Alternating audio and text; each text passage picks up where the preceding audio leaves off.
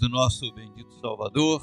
Muito bom estarmos juntos aqui para louvarmos e bendizermos o nome do nosso Deus, não é verdade? Quero agradecer os irmãos aí de Vila Jardim que se dedicaram em vir, alguns irmãos que estavam inclusive em compromisso, mas que vieram para que juntos pudéssemos louvar o nome de Deus e agradeço muito a Deus pela disposição e pela dedicação destes irmãos. Meus queridos, eh, Deus quer abençoar o seu povo e quer que esse povo seja uma grande bênção nas suas mãos, como instrumentos de Deus. Mas às vezes as nossas posturas podem impedir tanto que Deus derrame as suas ricas bênçãos sobre nós, quanto que nós sejamos usados como instrumentos eficazes nas mãos do Senhor. E esta é a palavra que eu quero trazer nesta noite. Quero que nós saiamos daqui conscientes de que, de fato, Deus quer nos abençoar e nos fazer bênçãos nas suas mãos, mas que algumas posturas podem impedir que nós sejamos esta bênção. Para isso eu quero convidar os irmãos para que abram a palavra de Deus aí em Isaías capítulo 54. Vou ler aqui neste capítulo alguns versículos sobre os quais estarei embasando a mensagem de Deus nesta noite. Isaías capítulo 54, do versículo 1 ao versículo de número 3 e depois do versículo 6 ao versículo de número 8. Meus queridos, assim diz a Bíblia: Canta alegremente, ó estéreo, que não deste à luz, exulta com alegre canto e exclama: Tu que não tiveste dores de parto, pois mais são os filhos da mulher solitária do que os filhos da casada, diz o Senhor. Alarga o espaço da tua tenda, estenda-se o todo da sua habitação, e não o impeças. Alonga a sua as tuas cordas e firma bem as tuas estacas,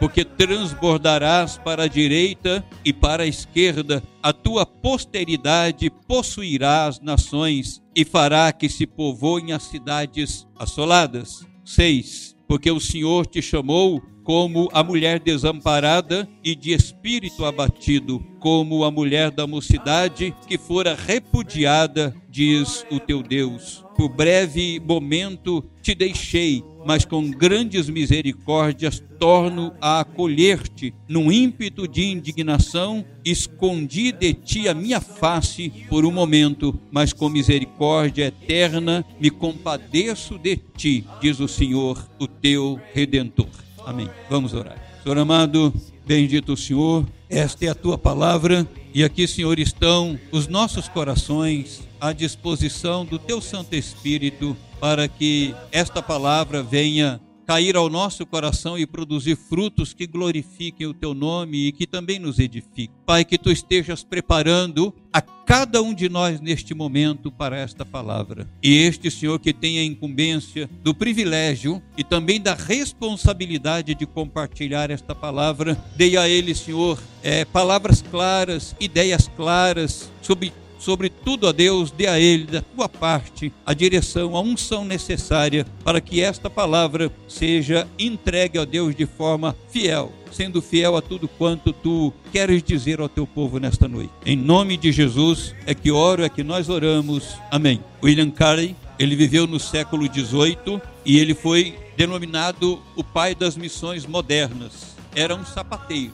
Contudo, era autodidata e ele conseguiu aprender cerca de oito idiomas. Um dia ele se aproximou do seu pastor e disse que gostaria de ser missionário, de levar a palavra de Deus. E esse pastor deu a ele uma resposta extremamente fria e desmotivadora. Ele disse: Se Deus quiser alcançar o mundo, com certeza ele não vai precisar de você. Isso não o desanimou. Ele foi adiante com aquilo que ele tinha como convicção no seu coração e partiu para o mundo para pregar a palavra de Deus e ser constituído assim é como sendo o pai das missões modernas, levando a palavra de Deus a vários povos. E é dele esta frase muito interessante: faça grandes coisas para Deus e espere grandes coisas de Deus. Faça grandes coisas para Deus e espere grandes coisas de Deus. E talvez isso possa resumir a vida de cada um de nós. Porque Deus espera que no nosso compromisso,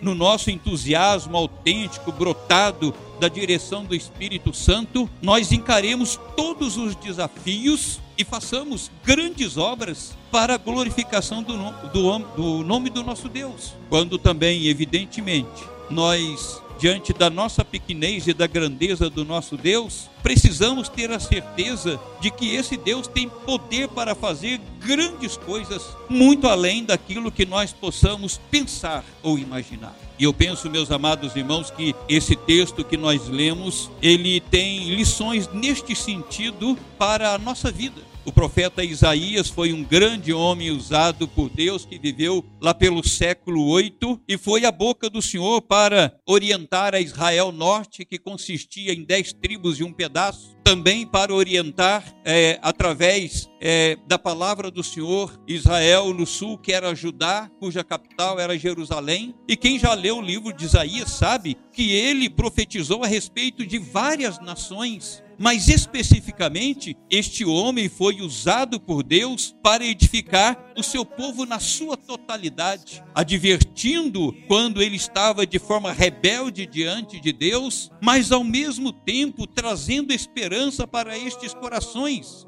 sendo boca de Deus para divertir o povo e para dizer a este povo que se ele não consertasse a sua vida diante do Senhor em determinados momentos, por causa do amor de Deus e pela instrumentalidade que esse povo deveria ser na mão do Senhor, ele haveria de ser disciplinado mas que esses que disciplinassem o povo de Deus também seria punido e o povo de Deus haveria novamente de ser reconstituído. As dez tribos e um pedaço do norte foi levado para o cativeiro assírio. Nunca mais voltou. Perdeu-se totalmente na história. Mas é, Judá, que ficava na parte sul, este foi um povo já mais fiel ao Senhor e foi levado para o cativeiro babilônico, uma tribo e um pedaço, um pedaço da tribo de Benjamim. Todos nós sabemos que ele sofreu 70 anos de sofrimento no cativeiro. Foi levado para este lugar por Nabucodonosor, para a Babilônia, e lá pelos anos de mil, desculpa, 586 antes de Cristo. E mais especificamente, esse texto do capítulo 54 está falando para este povo de Deus, para ajudar, que num dado momento também se voltou contra Deus, foi rebelde contra o Senhor, não ouviu os profetas, e Deus então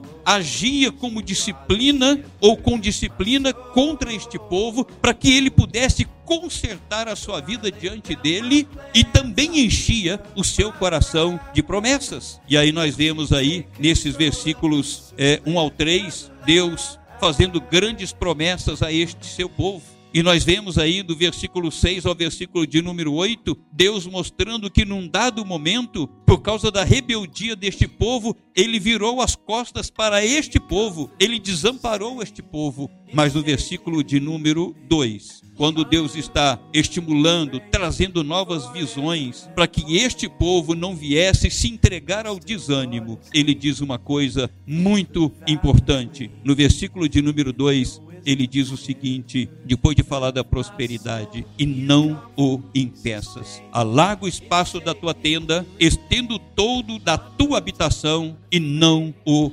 impeças. Portanto, a palavra de Deus nos mostra que este Senhor através de toda a palavra, e aqui também neste texto especificamente, Deus tem como propostas coisas grandes para este povo e através deste povo. Mas também neste texto, nós vemos que Deus está advertindo este povo no sentido de que ele não viesse a impedir tudo quanto Deus estava propondo, tudo quanto Deus estava projetando, tudo quanto Deus ah, haveria de fazer ou queria fazer através deste povo para a sua glória. E é sobre isso, meus irmãos, que eu quero compartilhar com todos nesta noite. A palavra de Deus para o nosso coração é esta: proposta divina, grandes coisas, sob o tema um apelo divinal, não o impeças proposta divina, grandes coisas, e o tema é este: um apelo divinal, não o impeças, conforme está no versículo de número 2. Em primeiro lugar,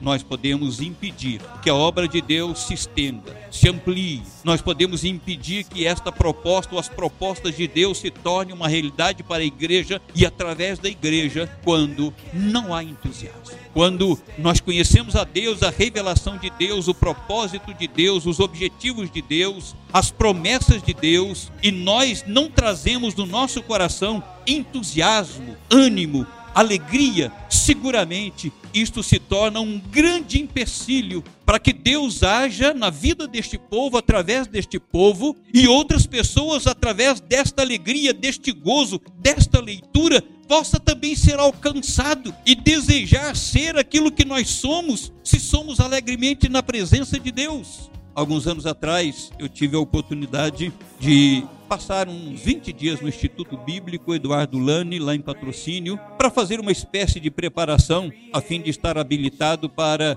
é, termos igreja, dos, termos finanças do Supremo Concílio para a plantação de igrejas. E lá eu conheci um rapaz chamado Eduardo, que era casado, tinha dois filhos, e ele tinha lá uma preparação esportiva, e ele estava indo para a China, a fim de que ele pudesse semear a palavra de Deus. E ele estava indo para um lugar que podia, de alguma forma, trazer medo para o seu coração, medo para o coração da esposa, até mesmo porque tinha dois filhos pequenos, mas ele falava com grande paixão, ele falava com grande gozo, com grande alegria, o fato dele estar ali se preparando para viajar para esta nação e que em alguns lugares a perseguição ainda é dura, ainda é ferrenha, mas com o objetivo de exercer ali a sua profissão, mas sobretudo para poder anunciar o evangelho do Senhor Jesus Cristo. A alegria, o gozo, o entusiasmo estava no seu coração. E Deus, quando fala o seu povo,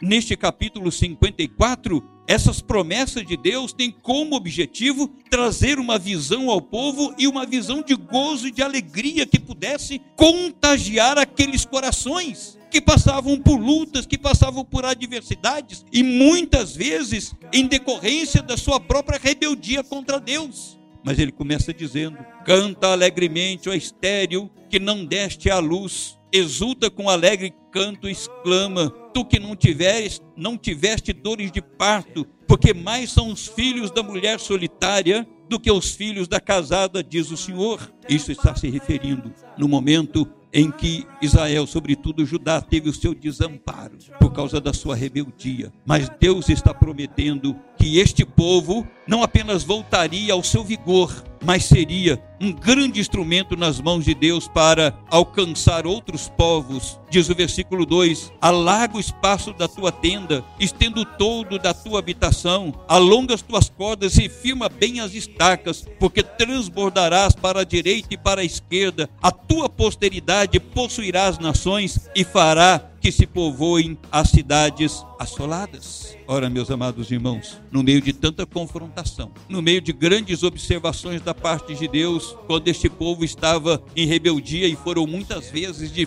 forma muito intensa, no meio de tudo isso, Deus então, por boca do profeta, dizer, ah, ah, canta alegremente e faz uma série de promessas, exulta com alegre canto e exclama, está chamando este povo, mesmo em meio às lutas mesmo em meio às disciplinas, talvez opressão de outros povos, perseguição por parte do inimigo ou dos inimigos até, a este povo é está cheio de gozo, de alegria e de entusiasmo para que então a obra do Senhor fosse adiante, para que todos pudessem ser contagiados positivamente com esse ideal revestido de alegria, revestido de exultação, revestido de exclamação. O Senhor precisa ver isso na vida de cada um de nós. Não podemos mostrar os nossos rostos desfigurados, como que cansados, ao quebrados, sentindo-nos pesados. São desafiadores. Tudo quanto nós temos para plantarmos o reino de Deus é verdade. Não podemos é esconder isso. Mas é bem verdade que servirmos a Deus, sermos chamados por Deus, ordenados pelo Senhor, temos a tarefa de ampliarmos o reino de Deus. Tudo isso tudo quanto diz respeito a Deus na nossa vida, que isso deve encher o nosso coração de gozo e de alegria. Salmo 100, servir ao Senhor com alegria. Romanos 12, 11. O apóstolo fala para aqueles irmãos serem fervorosos de espírito, dispostos, alegres, exultantes. Meus irmãos, nós temos este local em que nós estamos entrando como parceiros para a plantação do reino de Deus aqui, da igreja. São dez anos. Ao mesmo tempo que nós podemos nos alegrar e enchermos a boca, são dez anos. E eu tenho certeza absoluta que todos quantos estão envolvidos com esta obra aqui passaram por grandes lutas em todos os sentidos. Por isso, dez anos é significativo. Mas ao mesmo tempo pode nos ser desafiador a postura. Talvez a coisa não tenha frutificado conforme pensamos ou pensávamos. Temos trabalhos de forma constante, quase que dentro do mesmo modelo. Uma série de fatores podem nos cansar, nos desanimar, nos esfriar, empurrar este ideal com a barriga para ver no que vai dar e até onde vai dar. Não, meus amados, em hipótese alguma, o povo de Deus e os indivíduos que, que compõem este povo do Senhor pode estar revestido de desânimo, ele precisa estar revestido de ânimo, de gozo, de alegria, de entusiasmo, ele precisa estar revestido de exultação pelo privilégio que desfruta em todos os sentidos e de poder ser aqui uma agência para fortalecer vidas e para salvar vidas no que se refere à condenação. Proposta divina, grandes coisas. E o apelo de Deus, o apelo divinal é: não impeças e quando não há entusiasmo, quando não há gozo, quando a nossa tarefa não está ungida com esta alegria, é possível que as pessoas não trabalhem, não trabalhem, não se disponham e não contagiem os outros, nem a vizinhança, nem os amigos, nem os colegas, talvez com a vida triste e cansada. Não impeças, é o que diz a palavra do Senhor, e nós podemos também impedir por sermos empecilhos quando há falta de fé. Quando a fé não está reinando no nosso coração, quando ela não é a nossa base, a nossa bússola, para que possamos projetar, para que possamos olhar um horizonte de frutificação, então é possível que nós não prossigamos adiante na plantação da igreja aqui. Nós temos lá na igreja, e todos nós conhecemos o presbítero Isaías, a sua esposa, que pertencem ali desde que era ponto de pregação, congregação, já há mais de 50 anos. E ali então eles contam a história.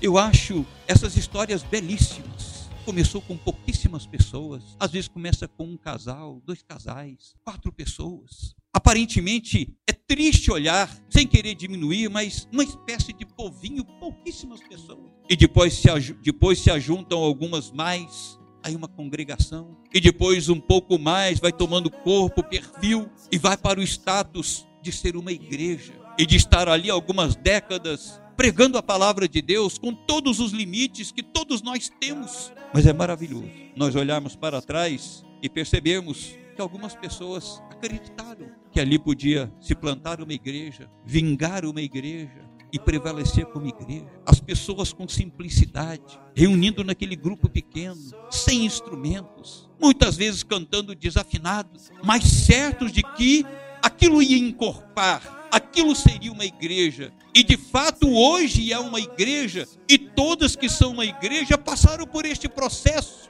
E todas as pessoas que ali começaram em meio a barreiras e dificuldades, incluindo número, incluindo dons, talentos, essas pessoas tiveram fé para que hoje muitas sejam igrejas grandes, enormes, que são grandes instrumentos da parte de Deus.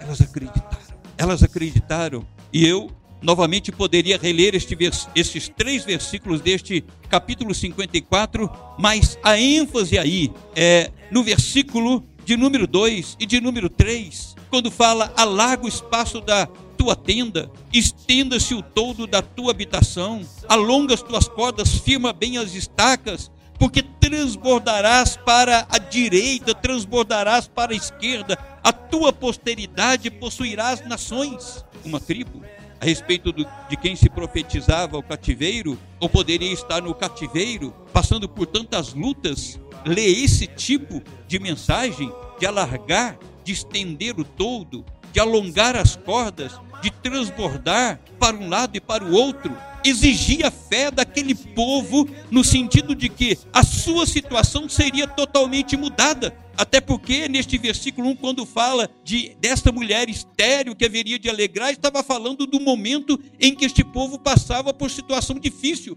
como que desamparado da parte de Deus por causa de pecados contra o Senhor. E escuta uma mensagem dessa, poderia rir, poderia rir a palavra de Deus nos mostra outras circunstâncias, como por exemplo o livro de Números, quando aqueles doze espias foram fazer a verificação da terra, onde para onde deveria ir o povo de Deus naquele momento. E doze foram um número de doze e apenas dois acreditaram que o Senhor tinha poder para atuar e para destruir todos os gigantes que poderiam ser adversários do povo de Deus naquele momento da sua caminhada para chegar à terra prometida da parte de Deus. E isso aborreceu profundamente o coração do Senhor, que sentenciou esse povo a que aquela geração morresse no deserto. Hebreus diz que sem fé é impossível agradar a Deus. Meus queridos, nós não podemos estar aqui, nós não podemos pertencer ao reino de Deus, nós não podemos pertencer à igreja do Senhor Jesus Cristo sem que nós estejamos revestidos da autêntica fé proveniente de um Deus todo-poderoso que deve conduzir as nossas mentes, os nossos corações, as nossas atitudes, crendo que Deus ele pode intervir nos momentos de adversidade e fazer prevalecer a sua vontade dentro da igreja, numa congregação, num ponto de pregação, ainda que exista escassez de pessoas, de dinheiro, ou olhando ao, ao derredor, fique, fiquemos pensando onde nós teríamos tanto povo para constituirmos uma igreja. Não, meus irmãos, quando a falta de fé faz parte da nossa visão ou convicção, seguramente nós desagradamos a Deus e Ele não opera nessas vidas e não opera através dessas vidas. É quando nós cremos que agradamos o Senhor e Deus então vem ao nosso encontro e as suas promessas e grandes promessas, mais do que nós possamos pensar e imaginar, acontecem. É esta fé que nos impulsiona, nos propulsiona para que nós tenhamos coragem de fazer e nos desafiarmos, porque não sendo assim, nós ficaremos sentados esperando pelos outros, e como já disse, muitos ficam sentados esperando e se perguntando: vamos ver no que isso vai dar, vamos ver até onde vai isso. Portanto, todos quantos pertencem a esta congregação, todos quantos pertencemos à igreja do Senhor Jesus Cristo, no que se refere a Deus, à obra do Senhor, no que se refere aos desafios que nós temos diante de nós, precisa estar de forma muito forte, revitalizada, fortalecida a cada dia a nossa fé quanto ao poder de Deus, quanto ao poder que esse Deus tem para operar e fazer muito além do que aquilo que a gente possa esperar, mais do que aquilo que a gente possa projetar. A fé no seu coração, você que pertence aqui a esta comunidade especificamente, como que você vê? Uma igreja no tendo 50, 60, 70, 80, 100, 150, 200 membros, por que não? O Deus que nós servimos, claro, Ele é poderoso para fazer. A proposta divina que nos mostra esse texto é de grandes coisas, mas o apelo que Deus faz é não intensas. E vimos primeiramente o não entusiasmo pode ser o empecilho, a falta de fé pode ser o empecilho, e finalizando, quando não há vida aprovada, também pode ser o empecilho. Quando nós pertencemos a uma comunidade e a nossa vida não está aprovada, antes reprovada diante de Deus, isso também pode se constituir num grande empecilho para Deus estar ali de forma plena através do seu Santo Espírito e realizar a obra que Ele quer e pode realizar dentro desta sua proposta de ampliar, de plantar o seu reino, de usar a comunidade para a sua glória. Um grande pregador, ele disse que certa feita ele foi convidado para pregar em uma determinada igreja presbiteriana e o pastor preocupado com a igreja foi procurá-lo e questionou dele, pastor fulano, por que, que a minha igreja não cresce? Por que, que não tem conversões? Por que, que não existem pessoas chegando? E aí então houve uma conversa, conversaram, oraram e pediram então que Deus pudesse estar mostrando.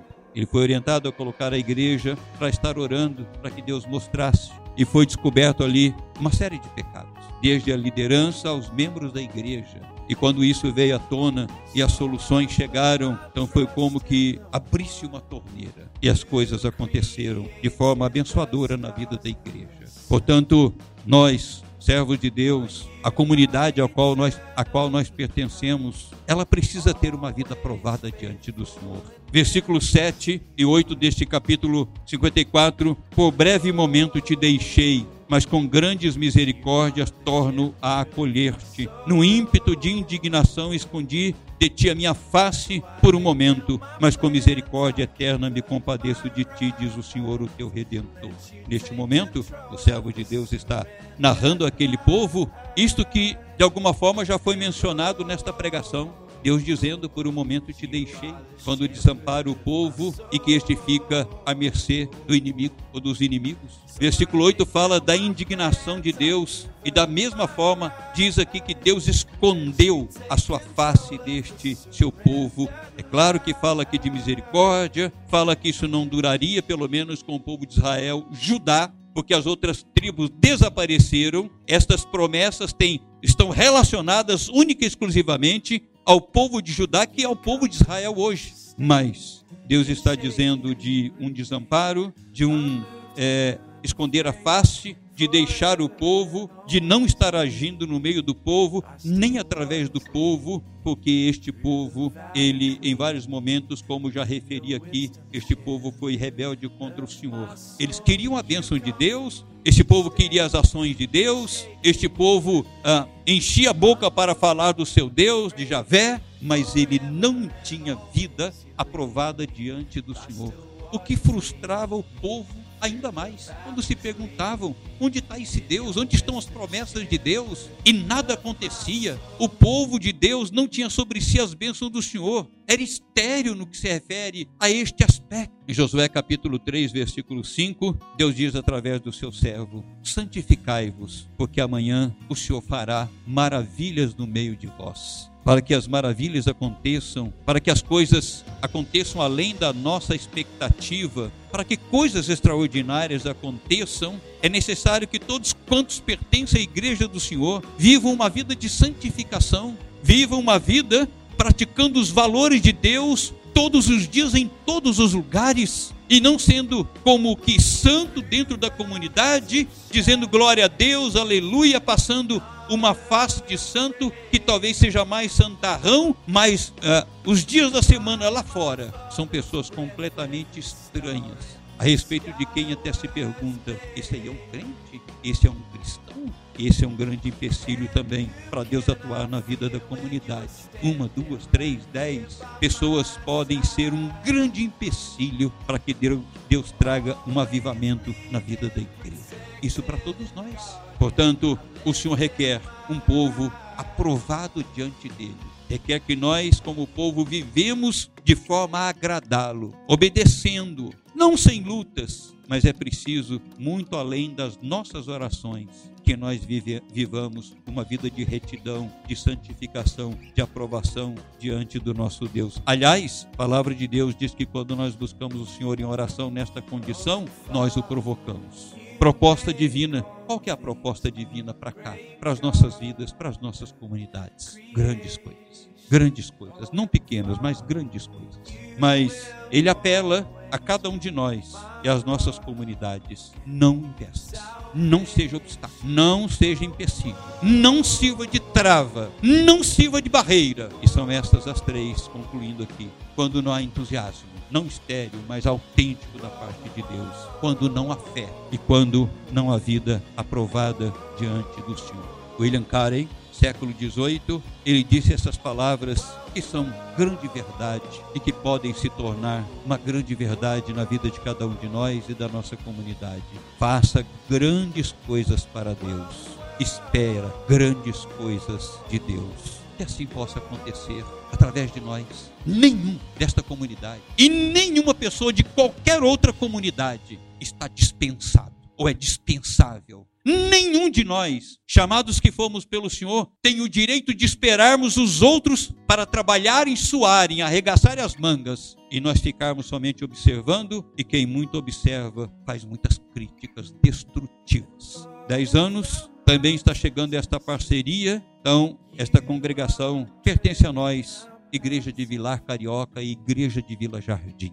E eu quero que depois nós constemos aí no, nos nossos livros de atas o esboço dessa mensagem. Daqui a 20, daqui a 10, 20, 30, 50 anos, alguns ou muitos de nós nem estaremos mais aqui, mas diremos: o dia que nós firmamos esta parceria foi inaugurado com esta mensagem que nos estimulou a revigorarmos a nossa visão e termos uma igreja viva e crescente para a glória de Deus. Meus irmãos, que Deus nos abençoe. Amém.